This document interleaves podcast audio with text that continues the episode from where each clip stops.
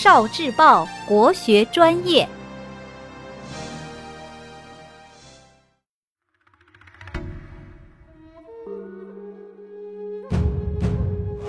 国学小书屋，三十六计并战计之树上开花。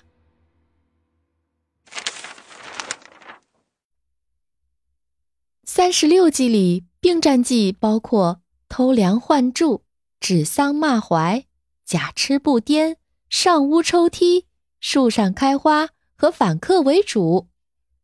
什么是树上开花呢？北宋时，北边的辽国经常南下攻打宋朝，宋真宗曾经两次派兵迎战，都失败了。一时间，宋人谈起辽国军队就充满了畏惧。后来，辽国太后率领了二十万大军，浩浩荡荡的南下。宋真宗十分惊慌，忙问丞相寇准应该怎么办。寇准不慌不忙地回答说：“如果陛下御驾亲征，敌人必定闻风丧胆，落荒而逃。”宋真宗觉得有道理。就决定率兵亲征。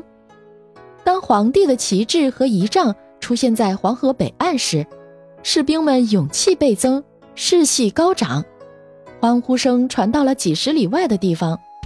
辽军见宋军士气这么高昂，都惊惧万分。后来的战争中，辽军损失惨重，辽国终于决定和宋朝进行和谈。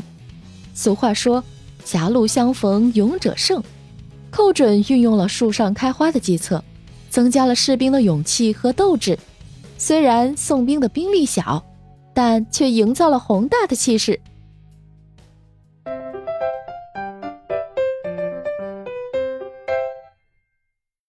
聆听国学经典，汲取文化精髓，关注今生一九四九，伴您决胜大语文。